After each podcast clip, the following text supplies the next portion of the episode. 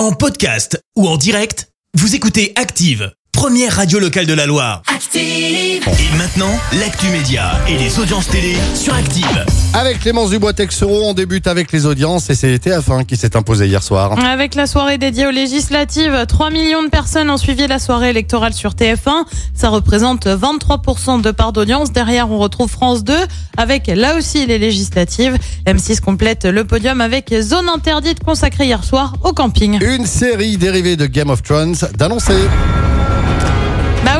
C'est ce qu'on appelle un spin-off. Et alors franchement, ce sera pas avec n'importe quel personnage, puisque c'est Jon Snow qui va avoir sa propre série dérivée. Côté casting, Kit Harington serait prêt à reprendre du service, lui qui a décroché euh, deux Emmy Awards grâce à son rôle dans Game of Thrones. Pour le moment, on a encore très peu d'infos hein, sur le scénario ou même une potentielle date de sortie. Mais nous, en tout cas, on a hâte de voir. Avant ça, c'est House of the Dragon sur la maison euh, Targaryen qui sortira le 22 août prochain sur OCS.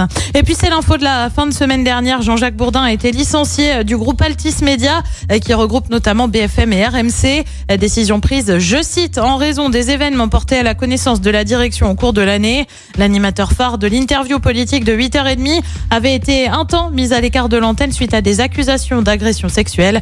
L'enquête qui le visait a été classée sans suite. Et le programme ce soir, c'est quoi? Et sur TF1, c'est la série euh, qui sent bon les vacances avec Camping Paradis. Sur France 2, c'est aussi une série avec The Tourist. Euh, Sur France 3, on pense déjà à la fête de la musique demain avec Musique en fête. Et puis sur M6, bah comme tous les lundis, c'est marié au premier regard et c'est à partir euh, de 21h10. Merci beaucoup Clémence, on se donne rendez-vous tout à l'heure 10h et cette fois-ci ce sera pour la... Merci, vous avez écouté Active Radio, la première radio locale de la Loire. Active.